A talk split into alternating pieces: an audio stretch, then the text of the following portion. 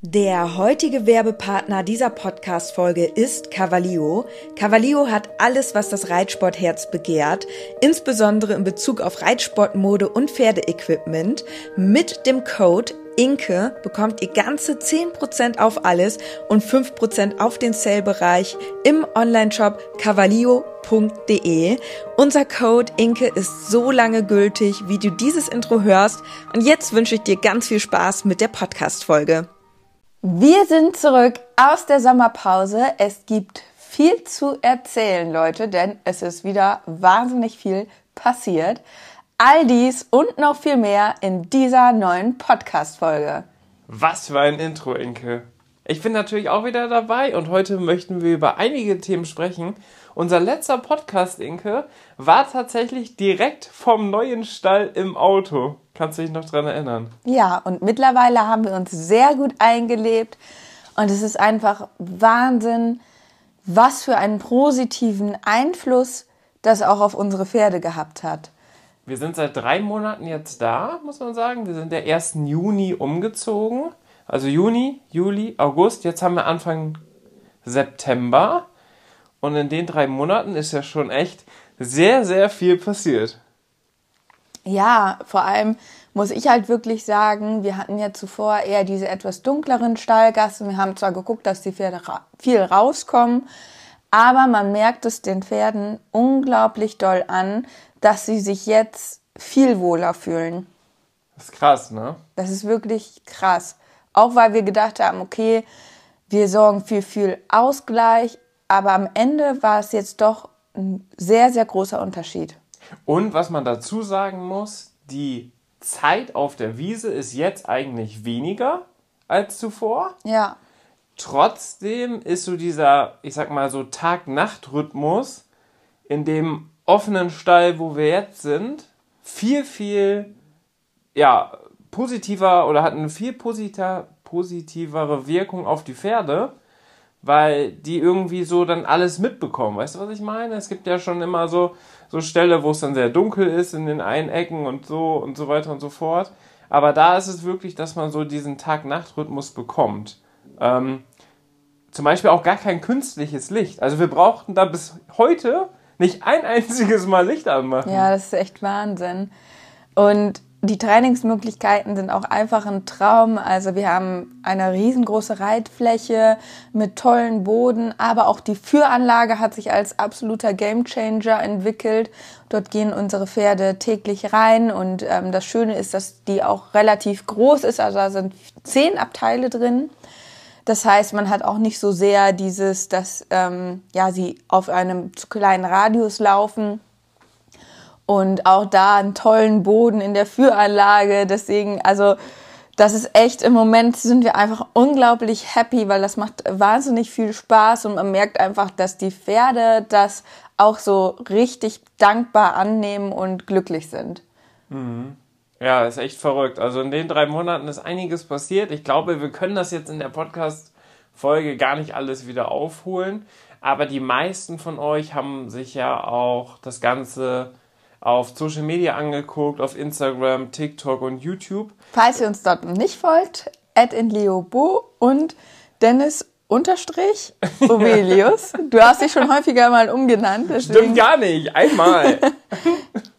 und nee, du hast dich insgesamt in deiner Karriere schon dreimal umbenannt. Okay. Mhm. Ja, es kann möglich sein. Auf jeden Fall, da könnt ihr uns sehr gerne folgen oder ihr schaut einfach mal auf unserem neuen, oder was heißt unseren neuen YouTube-Kanal, unseren neu aktivierten YouTube-Kanal vorbei, Team in Leobo, denn dort sind auch zum Umzug und zum Einzug vom neuen Pferd ganz viele Videos online gegangen. Und jetzt habe ich schon ähm, ja das Stichwort genannt: neues Pferd. Es ist ein neues Pferd eingezogen, Mistral, ein neues Dressurpferd für mich. Und ähm, ja, da möchte ich noch mal kurz erzählen, was denn so langfristig mein Plan ist. Okay. Denn es ist so, dass ich mich äh, persönlich dazu entschieden habe, dass ich gerne, ja, jetzt bin ich, sage ich mal, jung, ne? Ähm, und möchte gerne mich einfach noch sportlich weiterentwickeln, gerade auch in der Dressur. Und möchte die Chance nutzen, die ich jetzt habe. Das heißt, das muss ich an der Stelle auch mal wirklich sehr dankend sagen, durch Social Media habe ich halt die Möglichkeit, ähm, Zeit in die Pferde zu investieren. Durch ähm, Kooperation kann ich halt viel Zeit am Stall verbringen Ihr wisst ja, ich arbeite by the way auch noch an anderen Projekten, die auch gar nichts mit Pferden zu tun haben in meiner Selbstständigkeit. Und ich muss sagen, es ist zeitlich manchmal schon ein bisschen crazy, aber es ist, entwickelt sich jetzt dahin, dass ich immer mehr Zeit quasi in den Reitsport auch investieren kann oder in unsere Pferde, was mich total glücklich macht, weil ja, das ist eigentlich das, was ich immer machen wollte und ähm, ja, bin da einfach auch unfassbar dankbar und mein Plan ist es wirklich langfristig, mich sportlich auch weiterzuentwickeln. Was bedeutet das? Mit Samurai war ich ja jetzt auf ja, auf M-Niveau, sage ich mal so. Es bestand immer so die Hoffnung, ob man mit ihm nochmal den Sprung zu S schafft, aber das ähm, ja, war dann jetzt, sage ich mal, nicht mehr möglich. Aber ich ähm, möchte an diesem Punkt auf jeden Fall gerne wieder anknüpfen. Das heißt, für mich dass ich natürlich die Hoffnung habe, dass ich mit einem Fiabesco und mit einem Mistral, mit dem neuen Pferd, so weit komme. Aber ich habe auch ganz klar gesagt, jetzt auch durch meine Erfahrungen, die wir gesammelt haben, dass man letztendlich, wenn man wirklich so ein Ziel verfolgt und das auch erfolgreich verfolgen will, dass es dann schon, ja, dass man dann schon sehr viel Glück haben muss, dass es mit einem einzigen Pferd funktioniert. Weil ein Pferd kann immer mal ausfallen, es kann sich immer mal verletzen. Ähm, oder das braucht einfach mal eine Pause oder man merkt vielleicht auch, das Pferd braucht, man muss ein bisschen Gang zurückschalten, so, ne? Man muss sich da ja auch individuell drauf einstellen. Und deswegen habe ich gesagt, möchte ich wirklich ähm, langfristig auch mit mehreren Pferden ähm, auf dieses Ziel hinarbeiten. Mhm. Und ähm, für mich bedeutet das aber auch gleichermaßen, dass ich das mir so ein bisschen offen halten möchte, ähm, beziehungsweise es bedeutet, dass ich durchaus, weil ich merke, dass das nicht das Perfect Match ist für mein Ziel, dass ich dann durchaus auch wieder ein Pferd mal verkaufe und dann wieder ein neues Pferd mit ins Team hole, mit dem ich vielleicht eher die Perspektive sehe. Das möchte ich vorab schon mal auch ganz klar so sagen und kommunizieren.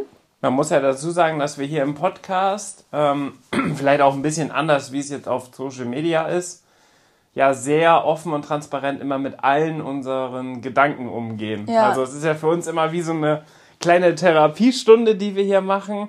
Und alle Podcast-Hörer und Hörerinnen, die kennen uns mit Sicherheit, was so dieses ganze Persönliche angeht, mit am besten. Und wissen ja auch, was unsere Pläne sind, wie wir das Ganze aufbauen wollen und so weiter und so fort. Und dass sich das jetzt durch Social Media, das ganze Thema Pferde, immer weiter, sage ich mal, refinanziert, durch zum Beispiel Kooperationen und auch Partner, zum Beispiel hier im Podcast und so weiter und so fort. Und das gibt uns die Möglichkeit, das immer weiter auszubauen und euch immer mehr mitzunehmen. Genau. Und dieser Part, den Inke auch schon beschrieben hat, dieser, dieses sage ich mal, zweite oder dritte Standbein, was wir ja noch parallel haben, dass man das immer weiter reduzieren kann, dass man noch mehr das ganze Pferdethema dann groß machen kann. das genau. freut uns natürlich, dass sich das jetzt so entwickelt hat. Ja, und für mich, das finde ich auch, habe ich für mich jetzt auch so ein bisschen erkannt, für mich, ich mache nicht Social Media wegen Social Media, sondern eigentlich um das, was ich tue mit den Pferden, zu begleiten. Mhm.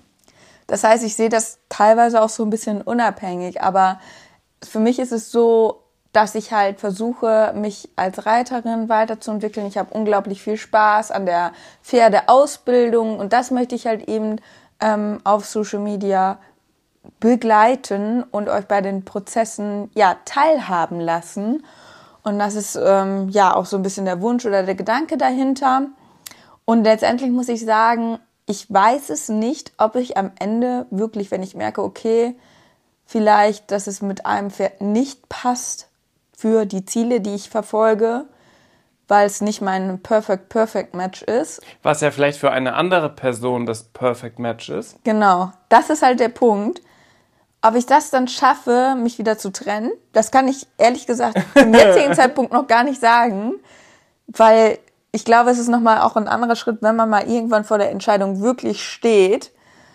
Ähm, aber ich habe gesagt, ich will das jetzt auch versuchen, auch mit dem Gedanken, mehrere Pferde ähm, weiter auszubilden. Und ähm, ja, am Ende, vielleicht kann ich es dann nicht so, dann ist vielleicht aber auch dieser sportliche Aspekt äh, nicht mehr so wichtig für mich. Wer weiß das schon? Wer weiß, wie sich die Zukunft entwickelt? Keine Ahnung. Ja. Aber mein Wunsch ist es schon, dass ich halt ähm, ja mein Leben dafür nutzen möchte, um jetzt auch einfach viele Pferde ähm, ja noch kennenzulernen, um mich weiterzubilden, um man sagt ja immer, Reiten ist, ähm, ja, man bräuchte man eigentlich zwei Leben, weil es so viel zu lernen gibt. Und ja, mein Traum ist es halt schon, irgendwo auch da ähm, irgendwann die erste S-Dressur reiten zu können. Das muss ich an der Stelle auch ganz klar sagen. Und da bin ich auch äh, sehr ehrgeizig und ähm, ja, das, das sind so meine Gedanken, die ich habe. Aber wie sich dann am Ende wieder alles entwickelt, keine Ahnung. Das werden wir sehen. Aber ich will euch hier schon mal so ein bisschen gedanklich abholen, was ich im Hintergrund ähm, ja mir schon für Gedanken gemacht habe oder wie wir das Ganze jetzt auch angehen. Und warum jetzt zum Beispiel auch ein weiteres Pferd noch dazugekommen ist. Genau. Bei Fiabesco, der Fuchs, der ist ja auch erst seit einem Jahr jetzt da. Und dass jetzt schon wieder ein neues Pferd da ist. Und dass wir jetzt schon wieder auf Pferdesuche sind. Das heißt, es geht immer weiter und das sind jetzt vielleicht die Gedanken, die man dann vielleicht einmal von uns hören muss, damit man das so ein bisschen besser nachvollziehen kann, was wir uns auch bei der ganzen Geschichte denken. Jetzt gibt es aber Podcast-Hörerinnen und Hörer, Inke, die ja nur unseren Podcast hören, aber uns gar nicht auf Social Media verfolgen, weil die vielleicht kein Instagram, kein TikTok haben, auf YouTube nicht aktiv gucken. Wer ist eigentlich Mistral? Ja, Also, Mis- Mis- sag mal so ein paar Eckdaten. Ja, wie gesagt, Mistral ist das neue Pferd. Ähm, der ist jetzt vier Jahre alt, abstammend vom Mykonos Malfurs Romancier. Und er ist ein Wallach, war aber lange Zeit, ähm, oder was heißt lange Zeit, er ist ja noch recht jung. Vor kurzem Äh, noch. bis äh, vor kurzem war er Hengst, ähm, wurde auch gekürt, aber man hat sich dann doch dazu entschieden, ihn legen zu lassen. Ähm, man muss sagen, er ist wirklich ein ganz äh, tolles, gutes Pferd. Deswegen wurde er auch gekürt, weil er ähm, einfach auch diese Grundgangarten und so hat.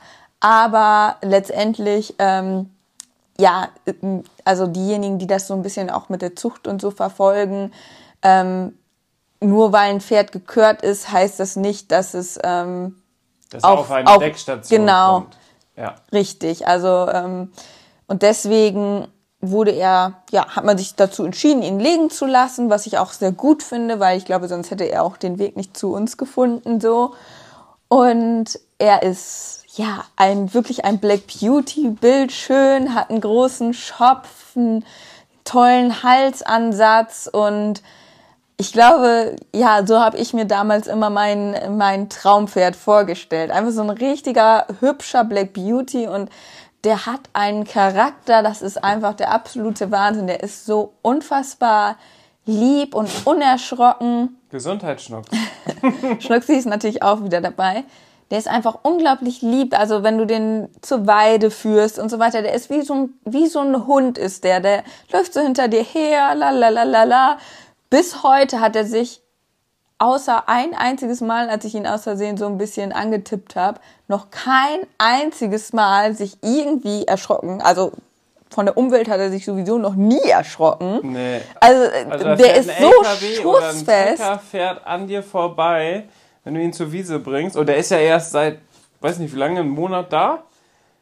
Der ist vier. Ja, also es ist unglaublich. Der ist so und auch so brav und lieb. Du kannst ihn da hinstellen, dann bleibt er da stehen, dann guckt er dich an wie so ein treuer Hund. Also der ist echt, ganz ehrlich, obwohl er jetzt der Jüngste da in unserem Bunde ist, der ist das unkomplizierteste Pferd von allen. Ja. Weil der so leicht und, und lieb im Handling ist. Also wirklich ein ganz, ganz tolles Pferd. Und hat natürlich auch die entsprechenden ähm, Gänge, die ich mir, also ja, die doch auch ähm, hoffen, dass man da sportlich einiges mit erreichen kann.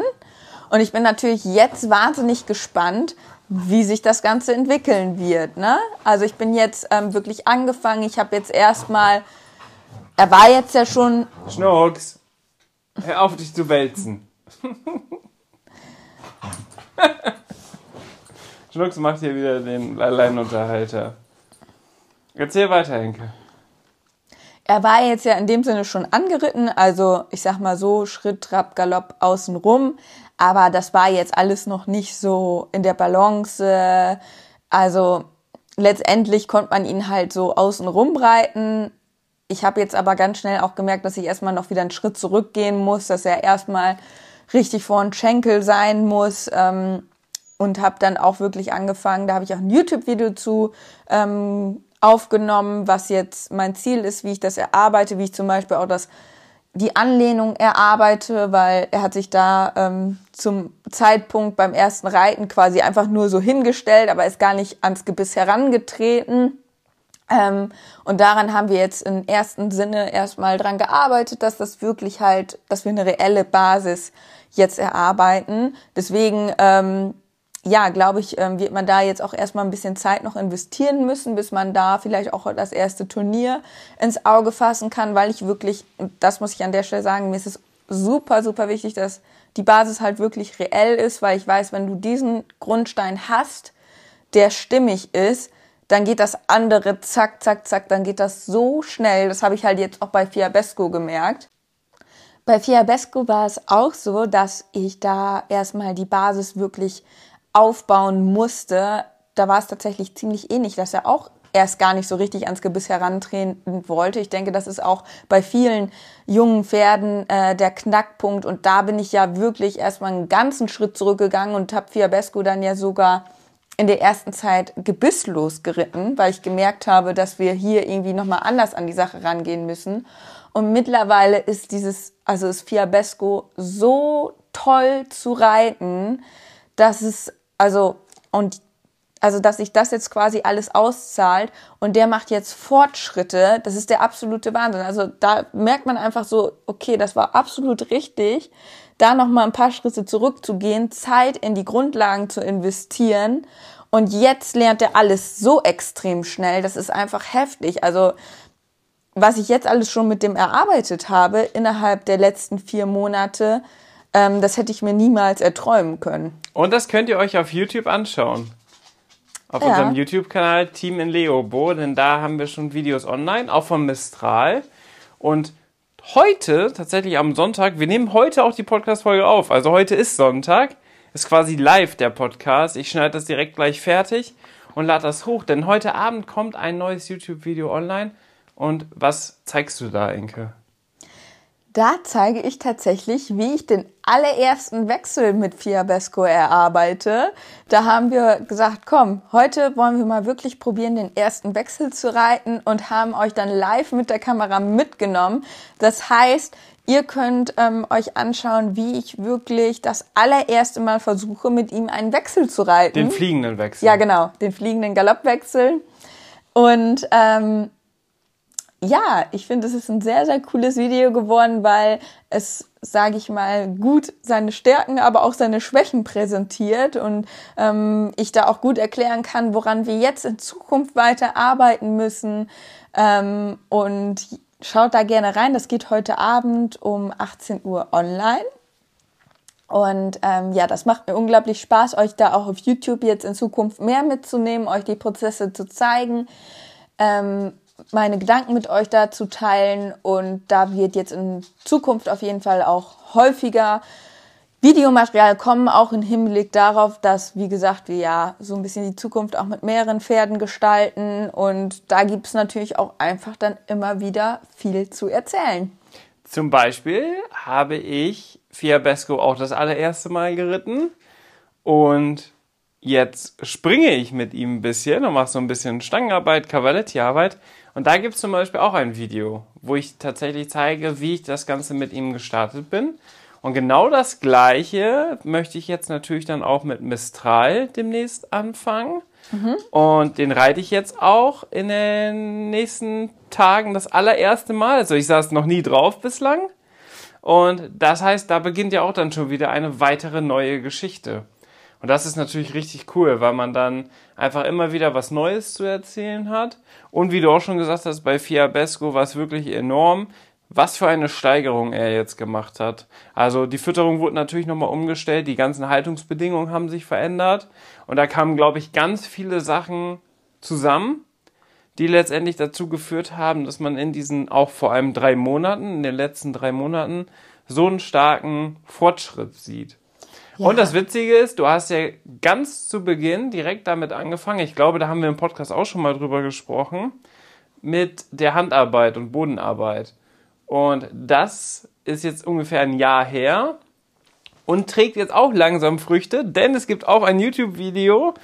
Da machst du mit Fiabesco schon eine Baby-Piaf. so haben wir es genannt. Genau. Ja, es ist Wahnsinn, wie er sich auch körperlich entwickelt hat er ist jetzt ein richtiger Bodybuilder geworden und ich schaue ihn jedes Mal an und denke so. Ohne oh, Steroide? Ja. ich schaue ihn immer so an und denke immer so, oh mein Gott, er sieht so toll aus und so schön. Und ich freue mich jedes Mal, wenn ich ihn anschaue. Ähm, er hat sich wirklich so gut körperlich weiterentwickelt, weil er hatte im Mai 2023 war er ja nochmal so in die Höhe geschossen. Da sah der aus so, richtig schlimm. Also der war komplett eingefallen alles war spitz, er war viel zu dünn und jetzt ist er ein richtiger Bodybuilder geworden. Mhm. Und, ähm, und er ist ja noch lange nicht fertig. Also das ist ja erst vier Monate her, ähm, wo man dann einiges auch umgestellt hat und so weiter. Und natürlich der, der gesamte Umzug ähm, und die ganzen Trainingsmöglichkeiten wie Führanlage und so weiter und so fort.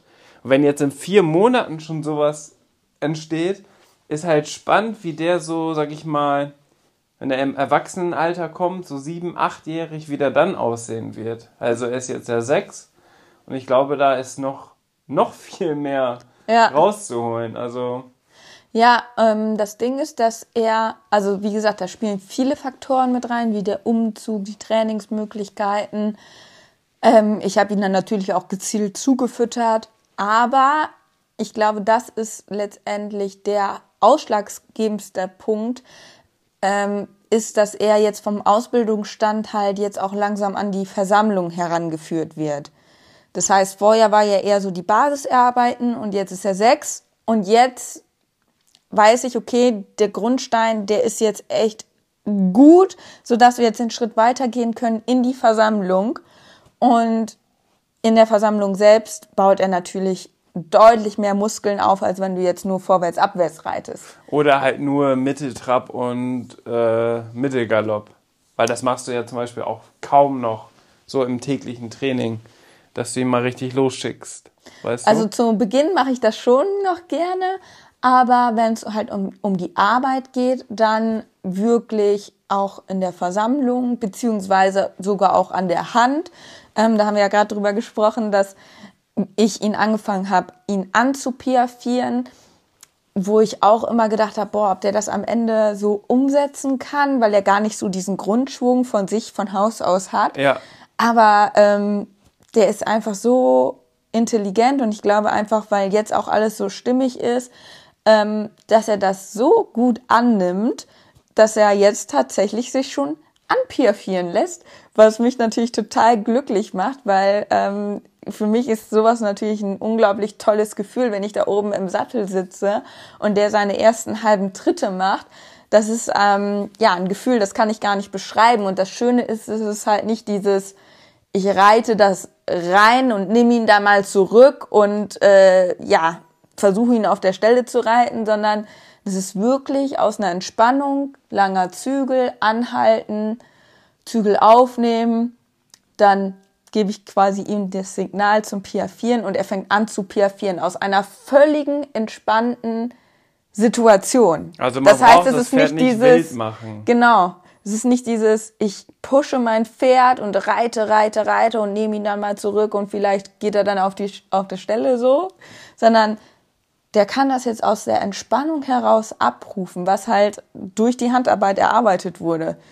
Und das trägt jetzt so seine Früchte. Also ich habe da ungefähr ein Jahr jetzt natürlich auch investiert vom Boden aus, immer in ganz, ganz kleinen Schritten, das zu erarbeiten. Und das ist jetzt gerade so cool, dass ich das, ja, auszahlt, diese Mühe. Also ja. echt, das, also das macht mich richtig glücklich und das freut mich so sehr und das macht mir so viel Spaß. Ja. So sieht's aus. Okay, dann haben wir ja im aktuellen Team noch zwei weitere Pferde. Da müssen wir jetzt auch einmal sagen, wie ist so der aktuelle Stand der Dinge. Und Inke, wie sieht's denn eigentlich mit Charlie aus? Da habe ich jetzt tatsächlich vor zwei Tagen ein Update auch auf Instagram gepostet. Ja, Charlie ist ja so gesehen in seiner Sportrente, sage ich mal so. Er darf weiterhin noch geritten werden und das hat Dennis jetzt tatsächlich auch gemacht. Ähm, wir reiten ihn halt einfach so ein bisschen nach Lust und Laune. Und ich muss sagen, Charlie ist halt auch so ein Pferd, den kann man zwei Wochen nicht reiten, dann setzt man sich drauf und kann ins Gelände gehen. Also der ist ja sowieso total unkompliziert und ähm, der läuft tatsächlich ziemlich gut. Ich glaube, dass ihm wahrscheinlich auch so diese Pausen, die er dann dazwischen immer hat, zwischen den einzelnen Reiteinheiten, dass ihm das auch einfach gut tut. Dass er jetzt einfach nicht mehr so, sag ich mal, fünfmal die Woche geritten wird, ja. sondern einfach mal einmal, ein, zweimal in der Woche vielleicht. Ähm, Manchmal auch halt, drei Wochen gar nicht. Ja, also. er ist halt jetzt auch etwas älter geworden, aber ich glaube, er ist so eigentlich ganz zufrieden. Ne? Also er lief auf jeden Fall jetzt gut und ähm, wir gucken einfach, was jetzt so was er so in Zukunft anbietet. Und ich glaube, da muss man einfach so ein bisschen auf sein Bauchgefühl hören. Also ich bin halt jetzt nicht so der Fan, nee, jetzt darf ja gar nicht mehr geritten werden oder das muss jetzt so und so und so. Ich glaube, bei so einem älteren Pferd muss man halt einfach auch gucken. Genau, wie sich es anbietet, wie er sich fühlt. Ich habe ihn jetzt gestern geritten. Da auch das erste Mal jetzt am neuen Stall. Also seit drei Monaten habe ich den auch gar nicht mehr geritten. Und jetzt habe ich ihn das erste Mal wieder gesattelt. Und wir haben direkt so ein paar kleine Cavaletti-Sprünge gemacht. Und der hatte einfach richtig Spaß. Also, das hat mir richtig Spaß gemacht. Er kam jetzt aber nicht wild ins Schwitzen oder so, sondern das war für ihn einfach, sage ich mal, schön, dass er mal so ein bisschen, bisschen Bewegung wieder hatte. Er ist ja auch jeden Tag mit den anderen Pferden in der Führanlage, auf der Wiese und so weiter. Das heißt, er hat im Endeffekt seine Bewegung, wahrscheinlich sogar mehr als zuvor am alten Stall. Ähm, weil wir da ja auch zum Beispiel keine Führanlage hatten. Aber ja, er macht einfach einen super, super zufriedenen Eindruck. Ja, und, und langfristig. Der Aktivstall ist jetzt noch nicht eröffnet. Genau. Das war ja der, der Plan, das haben wir, glaube ich, in der vorherigen Folge dann auch erzählt. Ähm, das hat sich jetzt alles aufgrund der baulichen Maßnahmen an dem Stall noch ein bisschen nach hinten verschoben. Da ist jetzt noch kein konkreter Termin, wann das Ganze losgeht. Aber langfristig ist ja der Plan, dass Charlie dann in den Aktivstall einzieht. Und das wird für ihn natürlich dann auch nochmal eine super spannende Zeit. Ja, das wird echt spannend. Da bin ich auch so gespannt, wie er das alles machen wird. Ja, und wie? Jetzt haben wir viel über quasi die Pferde, also über die Dressurpferde gesprochen. Wie sieht es denn bei dir aus? Ja, wie sieht es bei mir aus? Also, Ludo ist natürlich auch noch bei uns. Und da gab es jetzt eine richtig, richtig ärgerliche Situation. Ich hatte bei einem Gewinnspiel mitgemacht bei On Guard Marketing. Da konnte man einen Startplatz gewinnen ähm, für das kreativste Bewerbungsvideo. Und da ging es um das internationale Turnier in Paderborn, was ja so ein absolutes Highlight im, im Turnierkalenderjahr ist. Und da habe ich eine Bewerbung rausgeschickt. Sie war auch richtig witzig. Habe ich so über drei Tage verschiedene Szenen aufgenommen. Wir waren sogar noch bei einem befreundeten Berufsreiter und da habe ich noch eine Szene dazu aufgenommen und so weiter und so fort.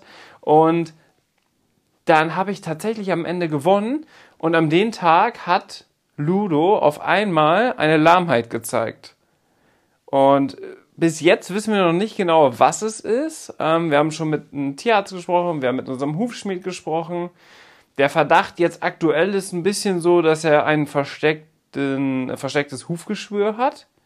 Oder vielleicht die Huflederhaut ein bisschen entzündet ist. Ähm, man kann es jetzt aber noch nicht ganz genau sagen. Ähm, Was aber super ärgerlich ist, weil jetzt am Mittwoch wäre der Anreisetag. Und bis dahin bekomme ich ihn jetzt leider nicht mehr fit. Und deswegen, nachdem ich dann ausgelost wurde, hatte ich dann den Verantwortlichen sofort Bescheid gesagt, ähm, dass ich vermute, dass ich Ludo bis Tag X nicht fit bekomme und wir deswegen den Startplatz leider nicht nehmen können und die das gerne nochmal äh, weiter oder nochmal neu auslosen sollen. Ja. Das gab aber auch insgesamt ein bisschen Unruhe und Kritik, weil ähm, einige das nicht gut fanden, dass ich gewonnen habe als Influencer gegenüber den anderen. Und da war so eine bisschen unglückliche Situation, kann man sagen. Ähm, die haben in dem Beschreibungstext gesagt, warum, oder das war eine Teilnahmebedingung, ähm, stellt euch persönlich vor und warum ihr an dem Turnier teilnehmen möchtet. Das war diese Bedingung. Und das wirkte dann in, in dieser Bedingung, finde ich, so ein bisschen wie so ein Wettbewerb. So wer das coolste Bewerbungsvideo macht, der wird quasi dann Ja. ausgelost. So habe ich das aber auch verstanden. Jetzt haben die aber in der Beschreibung auch mit reingeschrieben, das Wort Verlosung. Glaube ich, Verlosung war das. So, es ist ja im Endeffekt auch eine Verlosung, weil es ist ja ein Startplatz da, den man an jemanden vergibt. Aber dann ging es so ein bisschen darum, okay, wird das jetzt als Zufallsgenerator ausgelost oder das beste Video gewinnt? So, und ähm, die von On Guard Marketing haben sich dann für das kreativste und beste Video entschieden und das war dann in dem Fall mein Video. Ähm, aber viele fanden das dann doof, dass ich gewonnen habe, weil ich das ja auch beruflich mache, in gewisser Art und Weise. Dass das ja klar war, dass ich so ein cooles Video äh, mache. Und das fanden die halt richtig blöd. Und dann gab es richtig Diskussionen, das also ganz wild. Ähm, letztendlich bin ich tatsächlich dann ganz froh gewesen, dass ich das sozusagen wieder abgesagt habe und dass Ludo verletzt ist, im wahrsten Sinne des Wortes, ähm, weil man da schon gesehen konnte, dass einem das dann so auch nicht gegönnt wird, wenn ich das jetzt gewinne. Und was dann so ein bisschen auch das äh, Argument war, ich könnte mir das ja leisten oder ich könnte ja in Form einer Kooperation damit reiten. Warum geben die nicht mal jemanden eine Chance, der nicht die Möglichkeiten hat? So. Aber jetzt ganz unter uns hier im Podcast, aus finanzieller Sicht kann ich mir das auch nicht leisten, ähm, an solchen Turnieren regelmäßig teilzunehmen.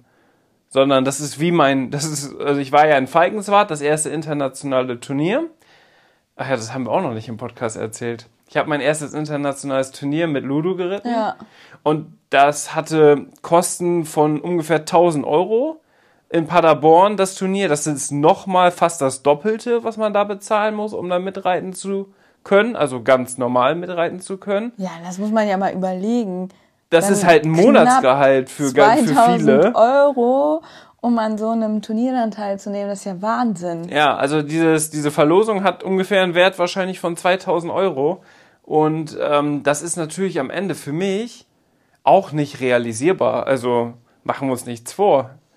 Ähm, von daher, Ja, also Hat das- sie- man muss halt auch irgendwo überlegen, wo man sein Geld ausgibt, ne? Und ob das jetzt Sinn macht, sowas an einem Wochenende zu verbraten, weiß ich nicht. ja, das ist für andere deren Familienjahresurlaub. Weißt du, was ich Ja, meine? ja, ja. Und äh, deswegen fand ich, glaube das, fand auch- ich die Reaktion schon ich, krass. Ich glaube tatsächlich, dass vielleicht auch viele Leute so ein bisschen, also, ne, auf der einen Seite sprechen wir davon, neu, ein neues Pferd kaufen zu wollen und so weiter.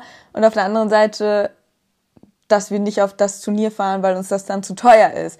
Aber man muss auch ganz klar sagen, wir versuchen einfach auch das, was wir haben, gut zu investieren. Das heißt, wir selber leben jetzt auch nicht in einem total überschwänglichen Luxusleben, weil ich gar nicht einsehe, jetzt mein Geld für irgendwelche ähm, ja, Luxussachen auszugeben. das ist halt das Witzige. Also das machen wir halt gar nicht, ne? Wir sind eigentlich so voll, was sowas angeht, auch so Luxusklamotten und so und Markenklamotten. Nee, ganz ehrlich, das brauche ich nicht. Warum brauche ich nicht? Aber was ich, also was mein Ziel ist oder wofür ich lebe, wovon ich träume, sind zum Beispiel, ja, jetzt mit den Dressurpferden arbeiten zu können. Ja. Und da gebe ich auch alles. Weißt du, so, das ist so, das ist meine Passion. Und deswegen bin ich auch so, dass ich dann wirklich gucke, okay, wie kann man das äh, clever machen? Aber es ist halt nicht clever, in unserem Fall jetzt für aufs Turnierwochenende zu fahren für 2000 Euro. So, das ist nicht clever. Nee. Ne, da können wir besser das Geld sparen. Das ist so. Wenn das jetzt in Form von einer Kooperation oder so wäre, dann wäre es noch was anderes, weil dann kann ich das ja auch beruflich kombinieren. Oder warte auch jetzt, dass wir da an diesem Stall stehen, der natürlich, muss man an dieser Stelle auch sagen, nicht günstig ist. Aber weil wir da wirklich sagen, ich glaube, wir haben halt bestimmte Prioritäten und Werte, die wir ver äh, vertreten. Ja. Das heißt, es ist uns einfach extrem wichtig, dass die Pferde ähm, gute Haltungsbedingungen haben. Das ist uns wichtiger, als jetzt aufs Turnier zu fahren. Ja. So, das muss man, glaube ich, irgendwie dahinter verstehen, dass, dass es uns einfach extrem wichtig ist, dass es den Pferden gut geht, dass wir aber auch ähm, ja irgendwo langfristig schauen, wie wir mit den Pferden arbeiten wollen und da muss die Pferde man ganz ja nicht klar nur auch unsere Entscheidungen treffen. Ja, genau. Und viele sehen ja ihr Pferd so als Sportpartner und Freund. Und das ist ja auch so. Bei uns sind es aber nicht nur Sportpartner und Freund, sondern Familienmitglied und auch in gewisser Art und Weise natürlich auch so wie Mitarbeiter unsere Pferde. Und genau aus diesem Grund ist es für uns dann unglaublich wichtig, dass wir immer auch sehr sinnvolle Entscheidungen treffen. Und zum Beispiel mein ähm, Freund, der ja auch Berufsreiter ist, mit dem ich auch im Falkenswart war, Stefan Engbers. Der ist ja auch zuletzt Nationenpreis für Deutschland geritten und so weiter und so fort. Der fährt auch zum Beispiel nächste Woche nach Paderborn, aufgrund dessen, dass er vier Youngstars hat, die dann da vorgestellt werden. Und ich hätte mich ja auch ganz normal anschließen können, aber ich habe ihm eine Sprachnachricht geschickt und habe gesagt, Stefan, hör zu. Ähm, unser Plan ist es jetzt ja, dass wir regelmäßiger zusammen auch zu internationalen Turnieren fahren. Aber zu diesem Zeitpunkt ist mir das oder kann ich mir das tatsächlich nicht leisten, beziehungsweise nicht, habe nicht die Priorität, so viel Geld auszugeben für dieses eine Turnier. Und deswegen hatte ich gesagt, okay, dann hat sich das Thema mit Paderborn erledigt. In diesem Jahr. Ja, ja. Und dann gab es diese Situation, dass dieses Gewinnspiel von Lia, hier, Lia und Alfie, online gegangen ist. Und dann habe ich Stefan eine Sprachnachricht geschickt. Hey Stefan, hör zu, vielleicht gibt es doch eine Chance. Ich muss einfach ein richtig kreatives Video machen. Vielleicht hast du ja Lust, auch mit in dem Video vor, also äh, aufzutauchen. Und da hat er gesagt, ja klar, lass uns das probieren, ist ja super witzig. Da ist ja auch super aufgeschlossen, was ja auch bei den Berufsreitern nicht immer der Fall ist. Mhm. Und äh, deswegen konnte ich ihn auch mit in diesem Bewerbungsvideo, das ist auch übrigens noch online, das könnt ihr euch anschauen, äh, mit integrieren. Da habe ich nämlich bei Ihnen auch ein Pferd ausprobiert, ein Springpferd. Und so ist das ganze Thema erst entstanden. Und das war meine Chance zum jetzigen Zeitpunkt, weil ich habe jetzt auch Geld gespart für mein erstes eigenes Pferd. Und das hat eine höhere Priorität als das Turnier. Das wäre aber trotzdem die Chance gewesen, mit Ludo dann mit Stefan zusammen zu diesem Turnier zu fahren. Das wäre aber auch meine einzige Chance gewesen. So, und diese Chance habe ich dann ja bekommen, indem ich gewonnen habe. Dann hat sich Ludo aber letztendlich verletzt und äh, wir haben ja den, oder der Startplatz wurde dann ja neu ausgelost. Aber vielleicht so nochmal als Hintergrund für diejenigen, die das jetzt vielleicht auch auf Social Media verfolgt haben, was es da auch dann für wilde Diskussionen gab und so weiter und so fort. So ist der aktuelle Stand. Also ich habe jetzt nicht 100.000 Euro auf dem Konto und kann jedes Wochenende mir sowas leisten. Zumal man ja auch dann drei oder vier Tage weg ist, nur mit einem Pferd und drei Pferde stehen zu Hause im Stall und wollen ja auch noch beschäftigt werden. Das kommt ja auch noch dazu. Ja, deswegen ist das ja, absoluter Lux. Das wäre dann der Luxus gewesen, den man, den wir uns hätten gegönnt, so nach dem Motto. Aber kam halt für uns nicht in Frage, weil dann die Priorität nicht da war. Und wie gesagt, wenn das jetzt aus beruflicher Perspektive mit unserem Influencer-Dasein zustande gekommen wäre, mit einer Kooperation oder so, dann wäre das ja nochmal eine ganz andere Thematik gewesen.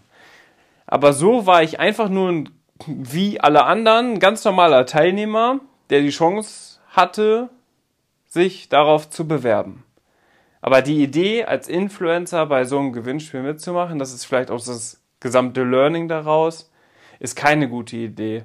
Weil, egal ob es jetzt als Wettbewerb oder als ganz normale Zufallsgenerator Gewinnspielauslosung gekommen wäre, ich hätte ja trotzdem immer verloren. Weißt du, was ich meine? Weil immer hätten dann welche gesagt, das Gewinnspiel ist gefaked, weil der mit der größten Reichweite hat gewonnen.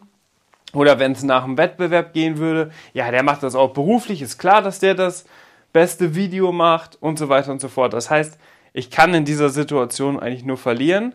Und deswegen ist für mich ganz persönlich das Learning daraus, auch wenn es für mich, wie gesagt, eine absolute krasse, äh, wahrscheinlich die heftigste äh, Chance für mich gewesen wäre, die ich bislang in meiner Reitkarriere gehabt hätte.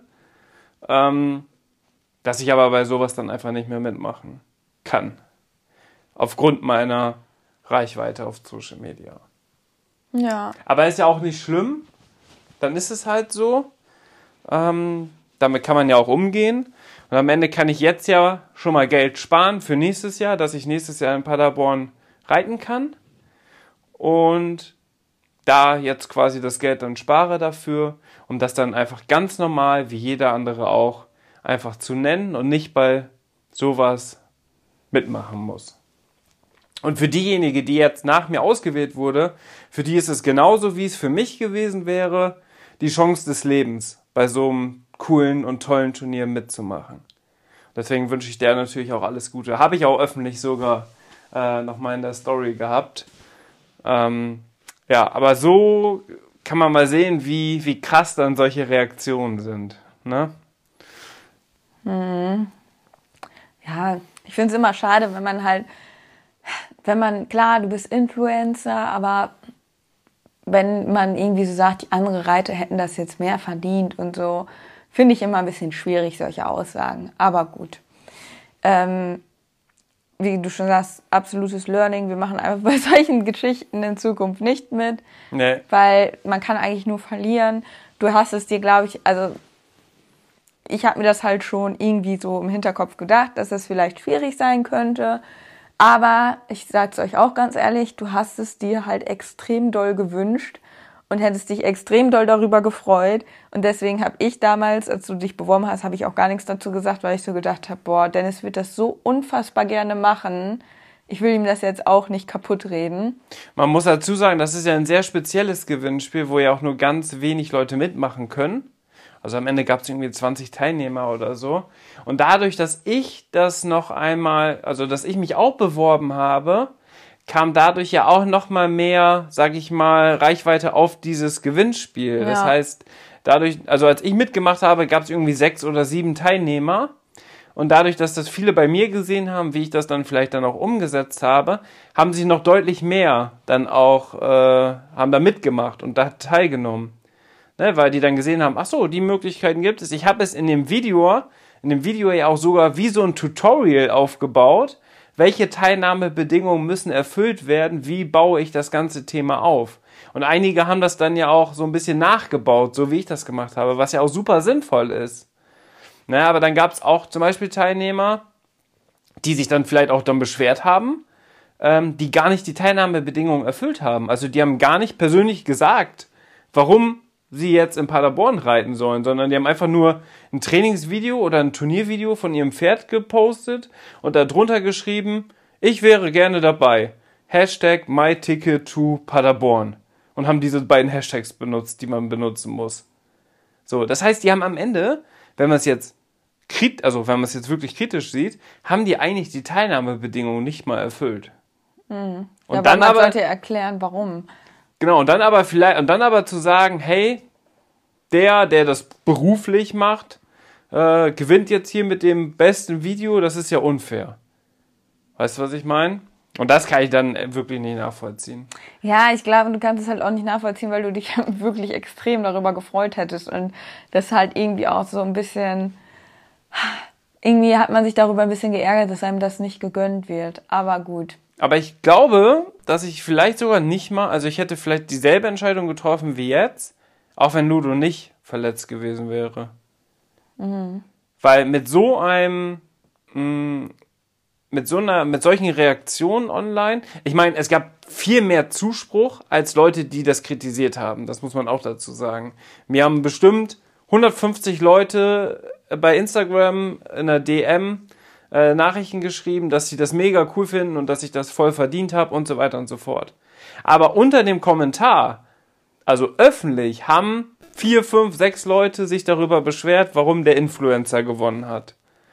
Und mit diesem Wissen, dass man da, dass es Menschen gibt, die einen das nicht gönnen, da mitzumachen, aufgrund dessen, dass man das jetzt gewonnen hat, sozusagen, wäre das auch eine komische Situation, jetzt am Mittwoch gewesen, da hinzufahren, mit dem Wissen, dass sowas öffentlich äh, geschrieben wurde, dass man da sozusagen als Influencer das nicht, ähm, ja, dass man da nicht erwünscht ist oder dass man das, äh, dass Leute das nicht gut finden.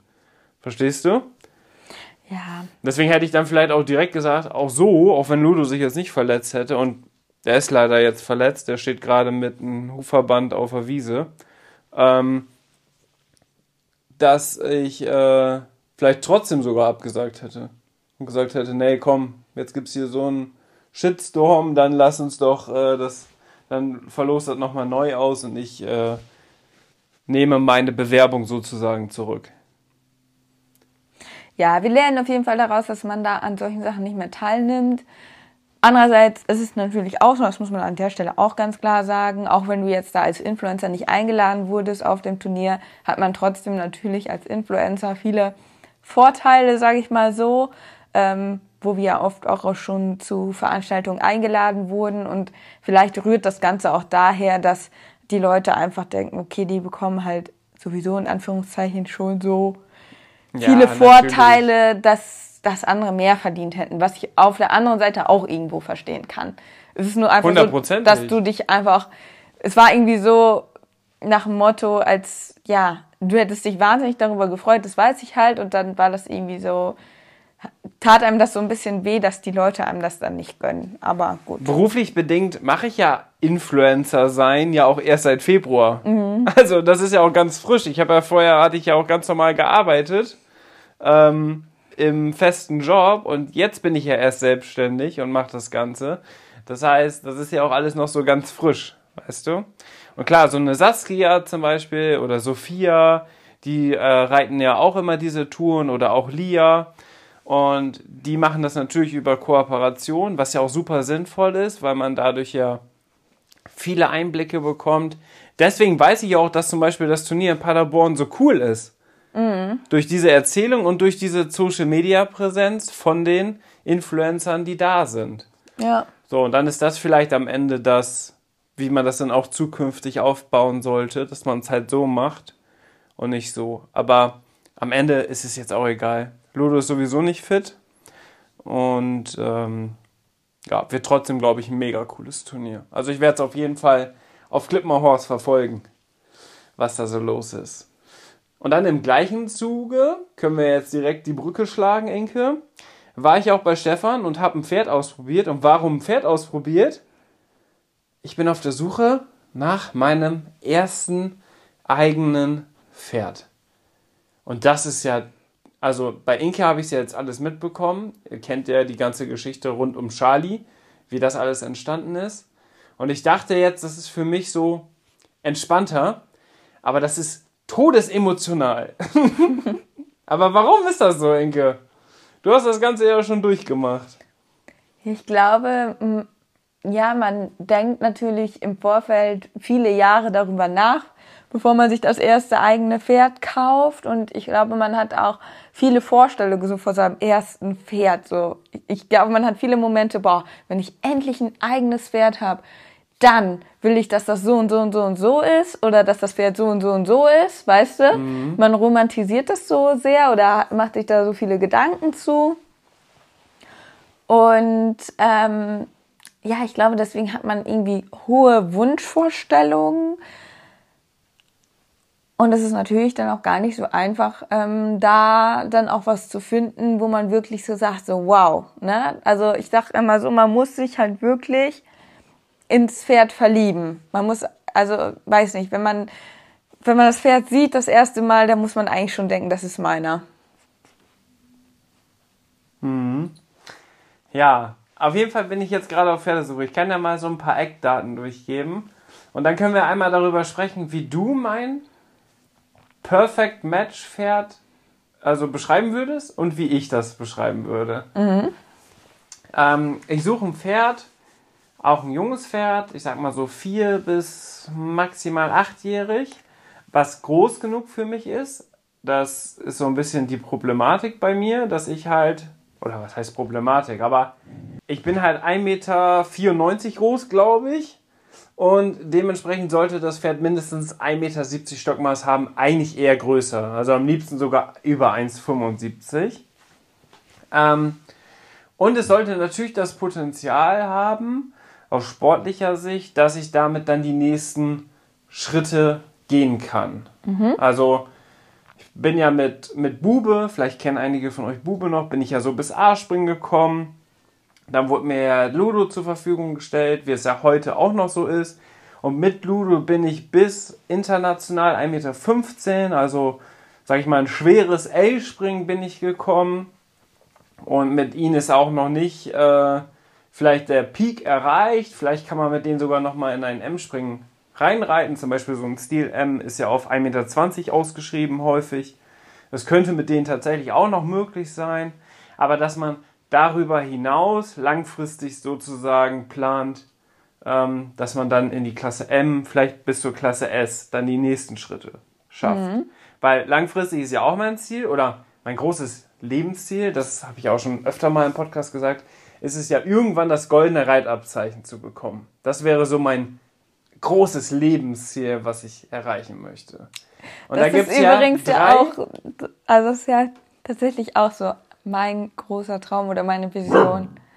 Und das ist ja so, ähm, du hast ja drei Möglichkeiten, entweder Dressur, Springen oder kombiniert. Und das bedeutet, du musst schon zwei Sterne M oder S reiten, um überhaupt die Chance zu haben, da, sag ich mal, die ersten Erfolge zu sammeln, die dann in dieser Wertung mit reinkommen.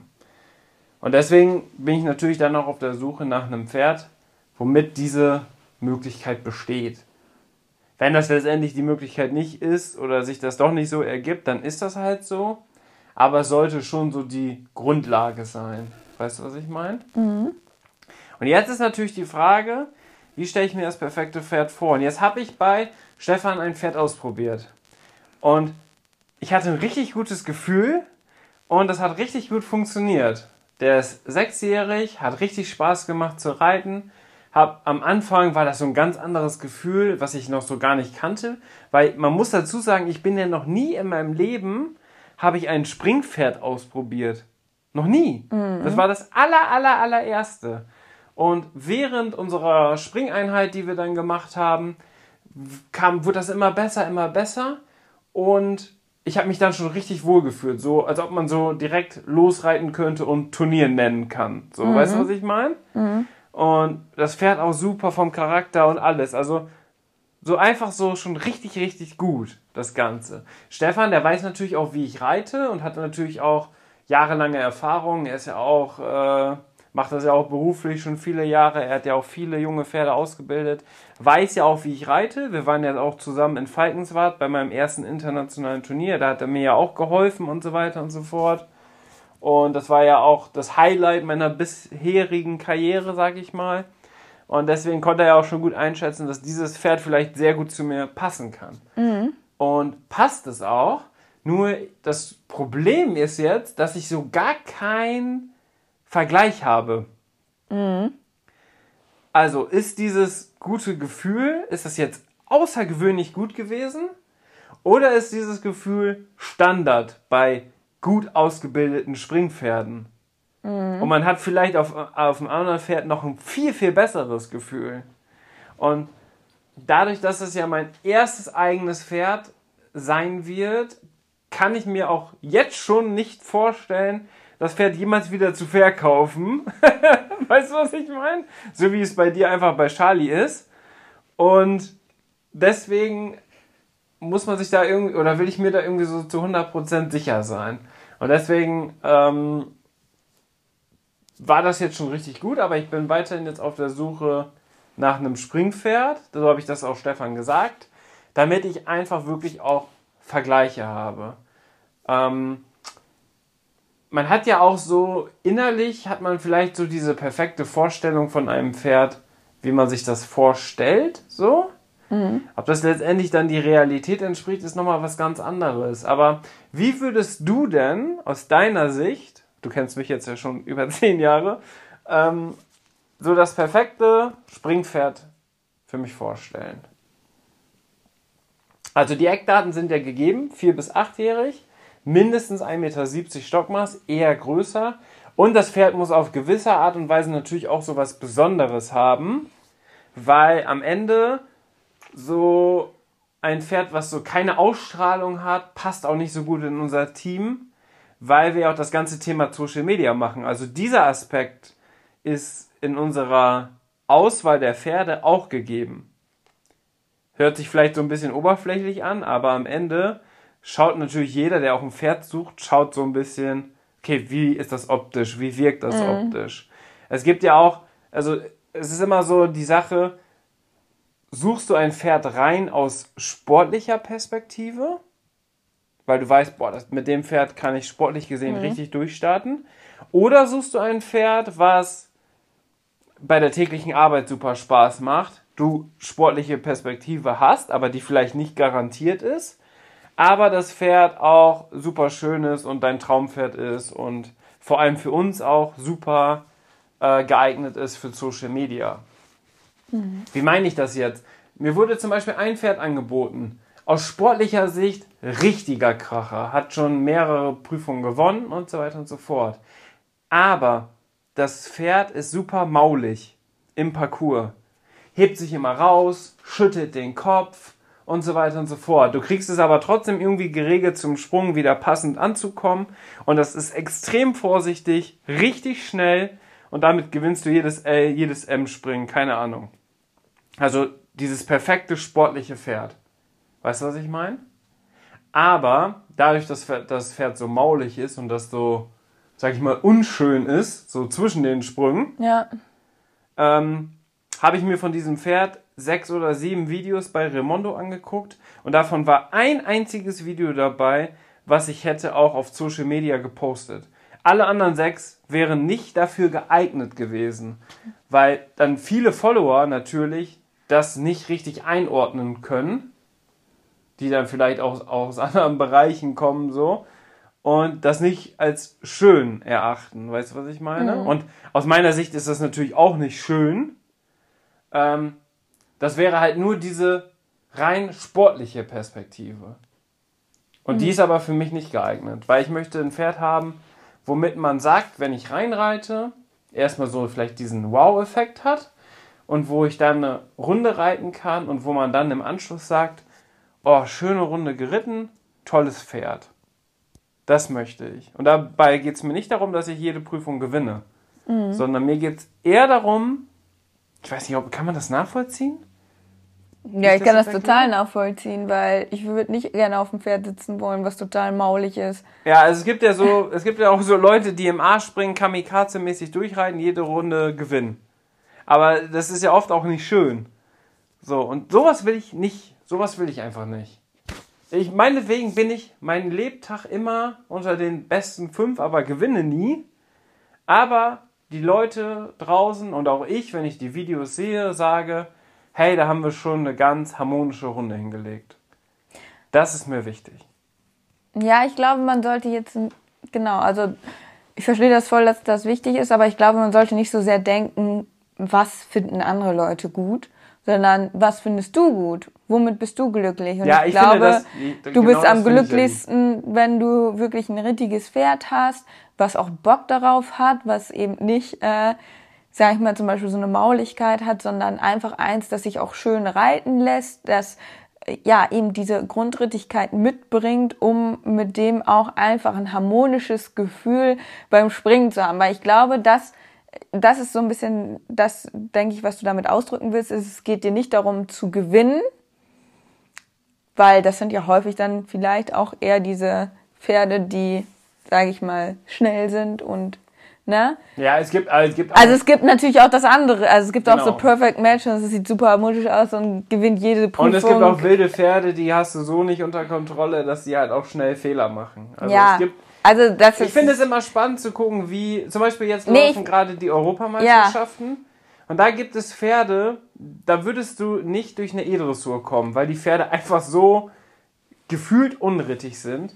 Trotzdem sind die in der Weltspitze im Springsport unterwegs. Genau, das meinte ich. Aber das, was ich glaube, was ähm, bei dir so das Ding ist, du willst jetzt nicht nur Erfolg, sondern du möchtest gerne auch wirklich mit dem Pferd eine Einheit sein und du willst, dass das dem Pferd, also dass ihr einfach ein richtig gutes Team seid und ähm, ja, dass das Pferd einfach auch diese Einstellung mitbringt, so ne? Also Ja, und dass das Klar, diese- möglichst keine schlechten Erfahrungen sammelt. Ja, und ich glaube, es ist halt, ja, stelle ich mir einfach das Gefühl auch einfach toller. Klar, ich bin jetzt keine Springreiterin, aber ich stelle es mir einfach auch vom Reiten her einfach schöner vor, wenn du halt einfach ein rittiges Spring Springpferd unter dir hast und nicht eins, das dir die Nase fast gegen dein Gesicht haut, weil das den Kopf so hoch reißt und so maulig ist. Ja.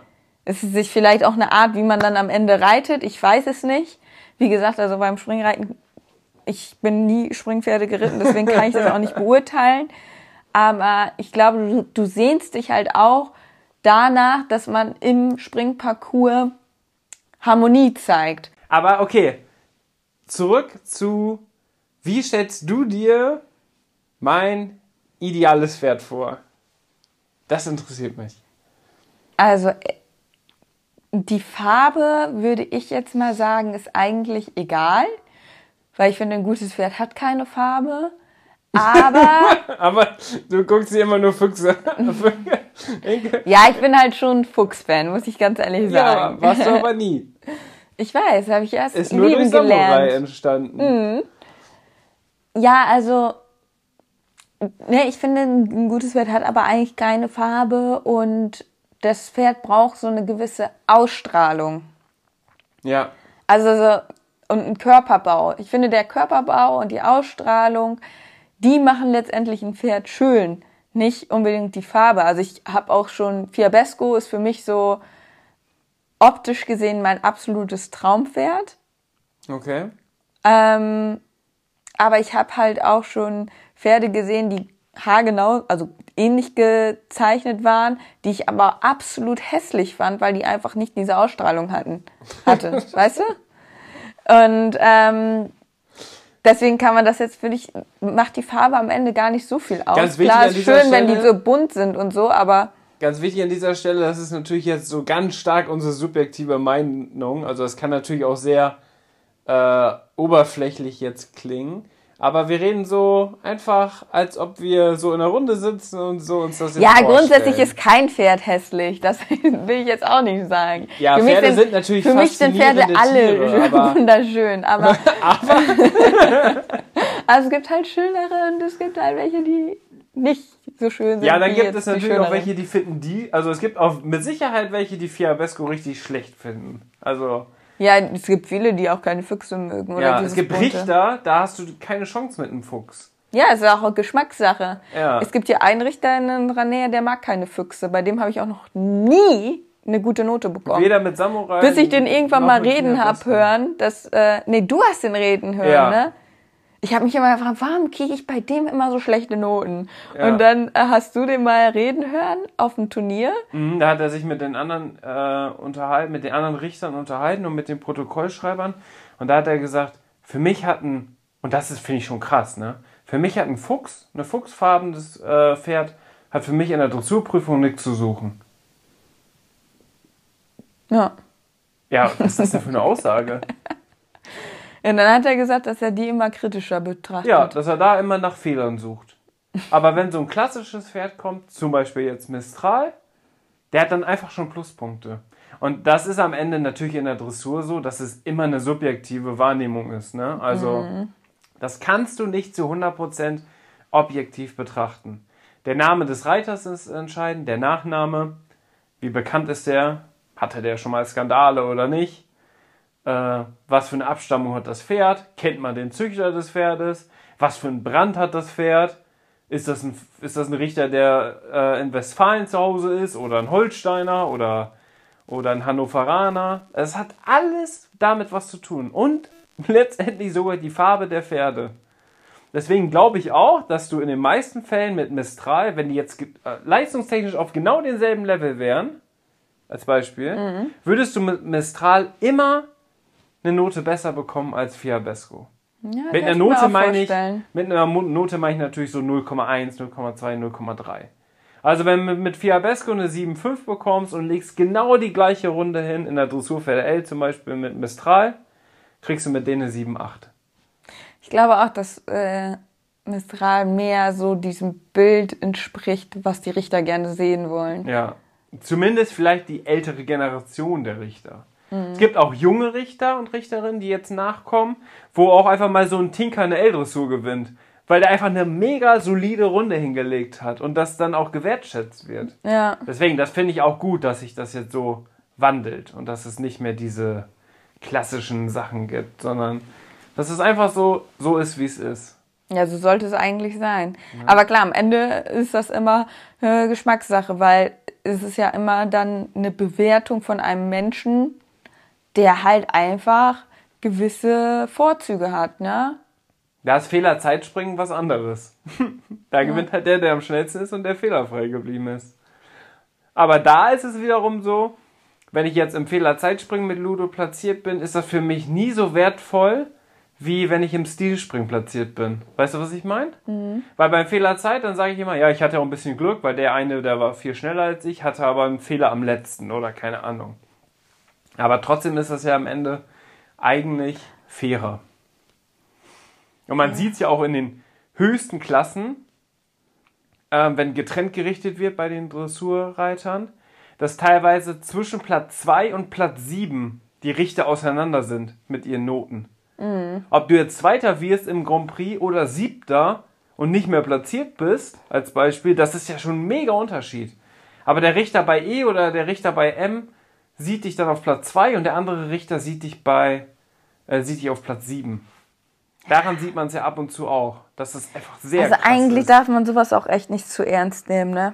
Nee, eigentlich muss das immer, Also, immer find- weglächeln. Ja, eigentlich muss man dann, wenn man mal auch dann schlechte Note hat oder so, einfach drüber lachen, weil klar gibt es auch einfach, dass es mal blöd gelaufen ist und so, aber ja, eigentlich merkt man doch dann, wenn man jetzt darüber spricht, wie, wie, ja, Wie was. quatschig das ist. Ja, wie quatschig das ist, genau. das ist halt jetzt für mich tatsächlich die besten, höchsten Noten, die ich bisher bekommen habe, das waren für mich eigentlich, ja, weiß ich gar nicht.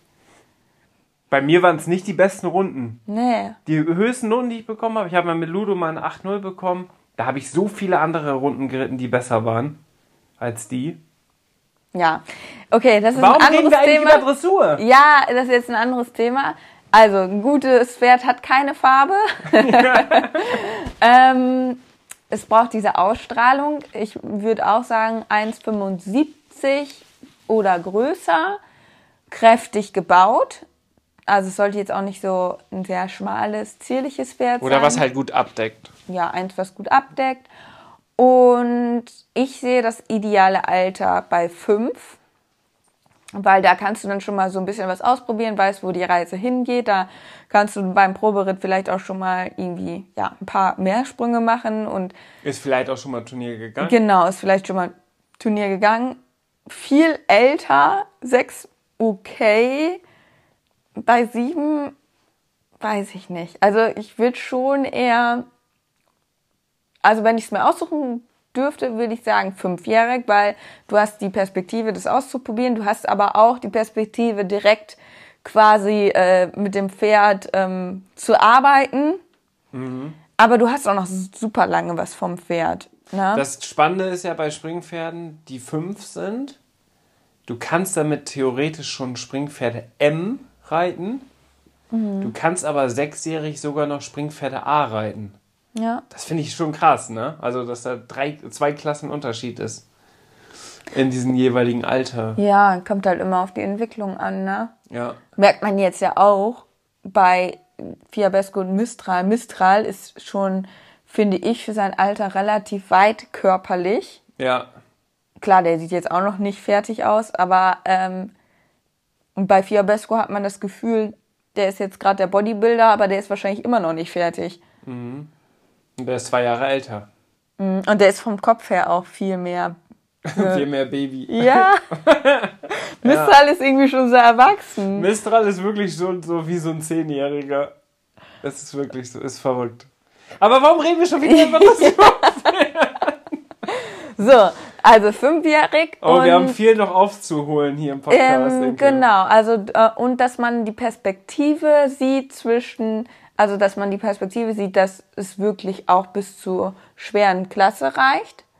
Ne? Ja, dass das man muss, denkt, äh, das dass, dass man erstmal alle Türen, also man muss so das Gefühl haben, okay, mit diesem Pferd stehen mir alle Türen offen. Und ähm, genau, dass du bis zur schweren Klasse theoretisch, wenn alles gut läuft, läuft, ähm, das erreichen könntest vom Vermögen her. Ähm, und wie du schon sagtest, die Rittigkeit wäre für mich auch sehr, sehr entscheidend.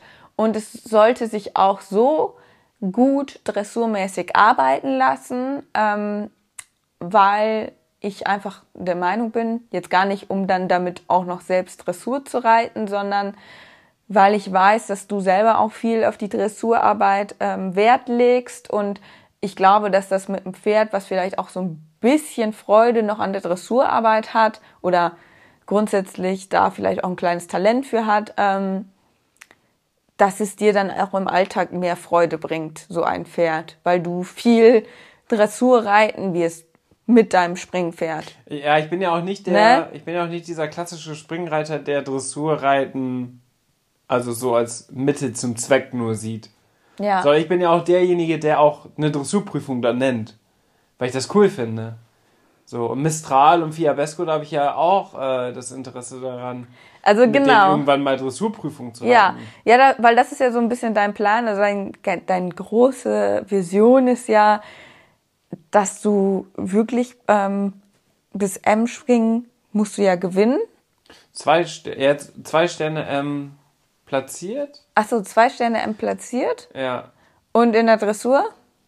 In der Dressur auch zwei Sterne M oder S. Okay.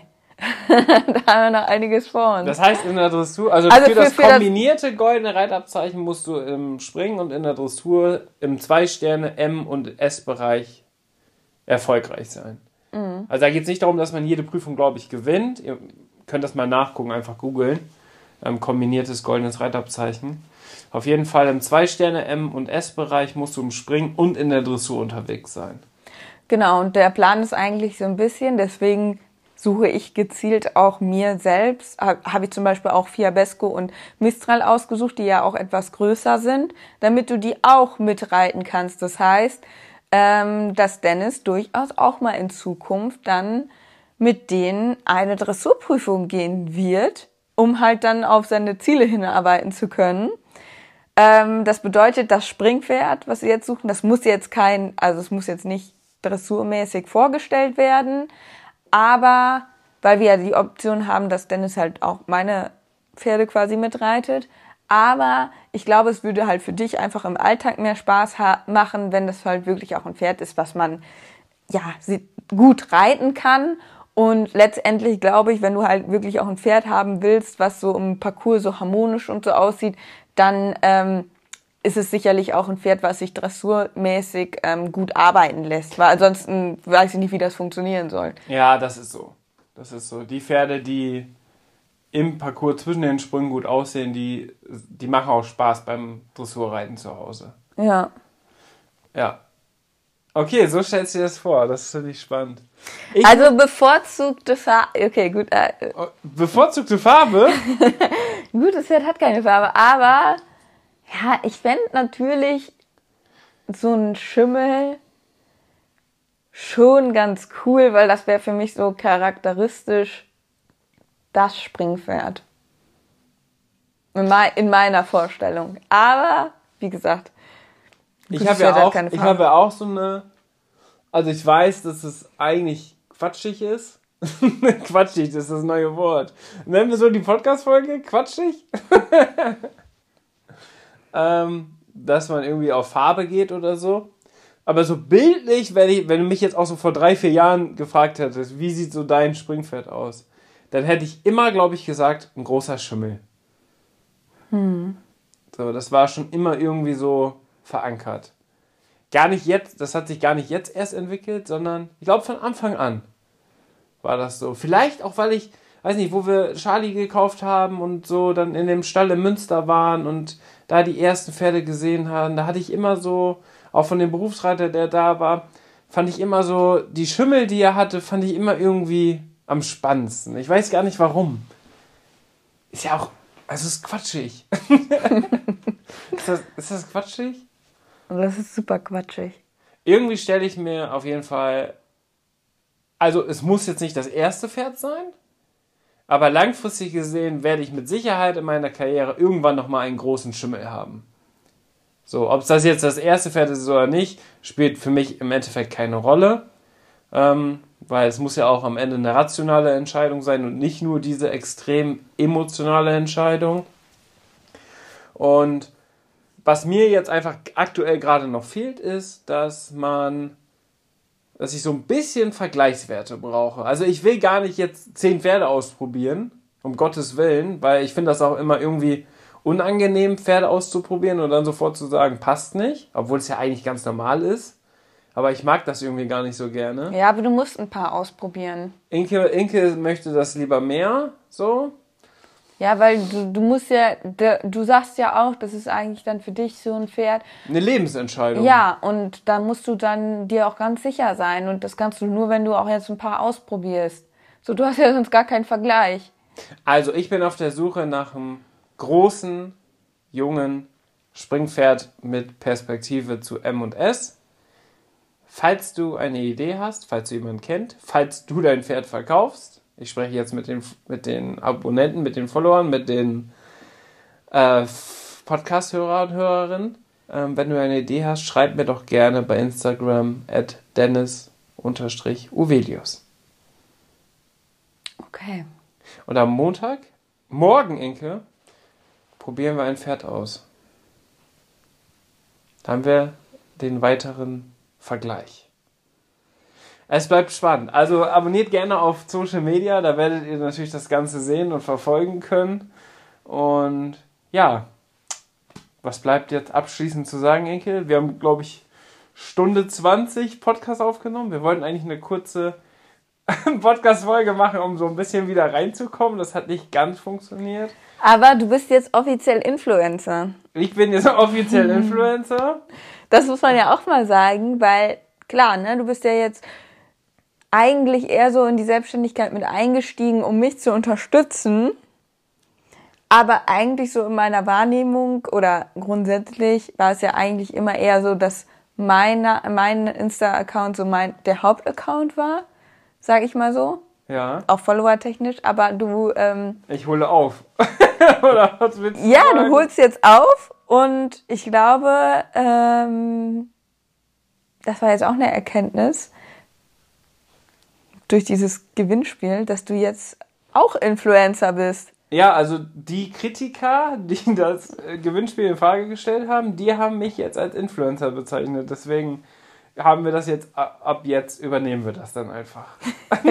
du hast mich auch im Podcast gerade schon Influencer genannt. Aber ich finde das so, komisch. Das ist so witzig halt, weil irgendwie haben wir das ja alles noch nicht so geplant. So, weißt du? Und Aber dann auf einmal ist man das dann irgendwie, hä? So, das ist so crazy. Aber anscheinend bist du jetzt auch Influencer. Ja, ich habe ja auch mein Content komplett umgestellt, muss man dazu sagen. Ähm, habe jetzt auch richtig viel gemacht und habe ja innerhalb, das ist auch krass, ähm, seitdem wir die, die letzte Podcast-Folge gehört haben, seitdem bis heute, und das sind nur ein paar Wochen, die vergangen sind, drei Monate im Endeffekt, habe ich meine Followerzahl mehr als verdoppelt. Mhm. Auf Instagram und verfünffacht auf TikTok. Und wir haben unsere Followerzahl auf YouTube vervierfacht. Aber weißt du, was cool ist? Du, du hast das alles aus, einfach aus Spaß ähm, an dem Content machen erreicht. getan. Ja, Weißt du? ja. Und nicht, also, und jetzt ist das so, ach crazy. So, irgendwie, man denkt da gar nicht so drüber nach. Weißt du, was ich meine? Mhm. Und jetzt ist es auf einmal so, ach ja, krass, eigentlich äh, hat sich da jetzt hier bei dir auch total viel getan. Und ähm, das ist ja sicherlich auch etwas. Wir hatten jetzt ein paar Mal die Situation schon, Inge, das, darf ich das jetzt noch erzählen? Was? Da waren wir auf Veranstaltungen, wie zum Beispiel jetzt beim Turnier der Sieger. Und da wollen die Leute mit mir, oder wir in Hamburg, beim Derby waren wir auch, da wollten die Leute mit mir ein Foto machen und nicht mit dir. Da kamen Follower auf uns zu und da dachte ich immer so, ja, die wollen jetzt mit Inke ein Foto machen, weil die die jetzt erkannt haben. Nee, nee, nee. Die wollten mit mir ein Foto und Ja, Inke aber sollte ich- das Foto Aber machen. ich kann dir auch sagen, warum. Weil dich erkennt man halt safe sofort. ja, Und- okay. Bei mir ist es so, ich bin halt, ich bin nicht so ein auffälliger Mensch, keine Ahnung. das ist ganz oft so, dass die Leute mich dann nicht erkennen. Aber ich weiß, ich denke immer schon, ich muss irgendwie so ein Erkennungsmerkmal oder so, aber äh, das ist irgendwie so, ich weiß nicht, ich bin halt ja einfach ein blondes Mädel, so wie Kann ja aber- 90 Prozent aller Pferdemädels. Das ist so, ich fall nicht auf, weißt du, was ich meine? Häufig, häufig wurde, auch, wurde ich auch schon angesprochen und bin ich auch aufgefallen durch Schnucks. Also Ja. weil ich Schnucks dabei hatte, weil der ist ja natürlich, der sieht natürlich einfach, es gibt glaube ich keinen Hund auf der Welt, der genauso aussieht wie Schnucks. Und dadurch bin ich auch schon aufgefallen. Oder vielleicht diese Kombination. Ich bin ja auch groß, Mann, dunkle Haare, dann mit Schnucks, das fällt Dich natürlich kann man halt auf. nicht verwechseln. Genau. So, man hört ja immer, wenn wir jetzt Und? auf Veranstaltungen sind, hört man ja immer so dieses Getuschel. Ist das diese Leopo? Ist das diese Leopo? Das ist richtig witzig. So ja, aber ich finde, ich habe irgendwie nicht so. Das ist doch diese Influencer. Das ist doch diese Social Media. ja, genau, so, genau. So ist das Getuschel. Aber vielleicht sind die sich nicht zu 100% sicher. Nee, weil, das, ich sag dir warum, weil äh, man erstmal auffallen muss zwischen den ganzen äh, 100 Millionen anderen Reitermädels, die da rumlaufen. Und es ist natürlich so, viele sind blond, haben lange Haare. Ähm, ja, da muss man erstmal. Und dann ist auch immer dieser Kontext, dass du in Reitklamotten ganz anders aussiehst, wie ähm, ich jetzt normale Klamotten anhabe, ein Kleid oder so, und dann offene Haare. So, Reitklamotten habe ich dann einen Zopf, weißt du? Ja. Oft. Und dann vielleicht einen Reithelm auf. Und ähm, im normalen Kontext habe ich dann, weiß ich nicht, ein Kleid an, offene Haare. Das sieht dann immer ganz anders aus. Heißt die Folge. Aber das sagen mir Inke auch, das hat mir gestern, ge- das hat mir gestern auch nach einer im Stall gesagt, da waren wir nämlich noch in der, also wollten wir nur schnell die Pferde reinholen und sind dann in die Stadt gefahren. Deswegen hatte ich normale Klamotten an und dann so, ach krass, das ist so komisch, dich in normalen Klamotten zu sehen, weil man dann so anders aussieht. Ja. Hä, ich, aber ich denke mir immer so, ich finde das scheiße, ich will eigentlich immer gleich aussehen, weißt du, was ich meine? Vielleicht brauchst du eine Kurzhaarfrisur. Nee, ich brauche irgendwie so eine auffällige Haarfarbe. Wie Rezo. Du machst hier blaue Haare. Ja. Du bist die blaue Haar. Oder wie diese eine Springreiterin, die diese Federn Ja, im Haar weißt du, die hat. erkennst du einfach immer. Ja, die, da ist egal, ob die jetzt Reithose anhat oder ein Kleid. Ja. Ich brauche auch so ein Signature. Signature. Schreibt uns. Wie fändest du pinke Haare? Ja, gar nicht. Ja, okay. Schnucksi, jetzt drehst du auch am Rad. Ja, pinke ja. Haare. Ja, Schnucksi findet das gut. Der Zeitpunkt ist gekommen, wo wir den. Podcast beenden müssen, aber ganz schnell. Aber Dennis, pinke Haare wären doch schon cool. Schreibt, äh, schreibt Inke einfach bei Instagram, was ihr Signature Move sein soll. Also wie soll sie sich optisch von den anderen verändern. Ja, aber guck mal. Aber nicht unbedingt wie einige Influencer mit ähm, Schönheits-OPs. Das würde ich jetzt nicht ganz äh, feiern. Oder du machst dir irgendwie so ein. äh, Ja, so ein, so ein Tattoo oder so ins Gesicht. Nein, jetzt übertreibe ich. Aber gibt's auch Influencer. Ey, Du bist wirklich? Montana Black oder was? Ja, ohne Scheiß, den würdest du auch erkennen. Ja, den würdest du auch erkennen. Weil die haben so was, was kein anderer Mensch hat. Das ist der, das ist das Ich Ding. bin einfach nur der männliche große Reiter mit schwarzen Haaren. ja, das dich erkennt man aus. einfach. Bei Dich mir reicht's erkennt man aus. einfach. Aber ähm, Ja, aber überleg mal, die Internetpersönlichkeiten, die sehen ja alle irgendwo auf ihre Weise ganz besonders aus. Okay. Oh Gott, ist das verrückt. Okay, ich färbe mir die Haare jetzt pink. Nein, du überleg doch erstmal. Hol dir erstmal ein bisschen Inspiration. Du musst ja nicht gleich irgendwas überstürzen. Außerdem wollte ich mich auch schon mal blond färben, das wolltest du nicht. Ja, das wäre auch komisch. Ja, das wäre auch komisch. Egal. Okay, Freunde, vielen Dank, dass ihr wieder eingeschaltet habt. Denkt an unseren Code at äh, Enleobo, beziehungsweise der Code heißt Enleobo, bei Fundis Reitsport. Dort spart ihr 10% aufs gesamte Sortiment und 5% im Sale-Bereich.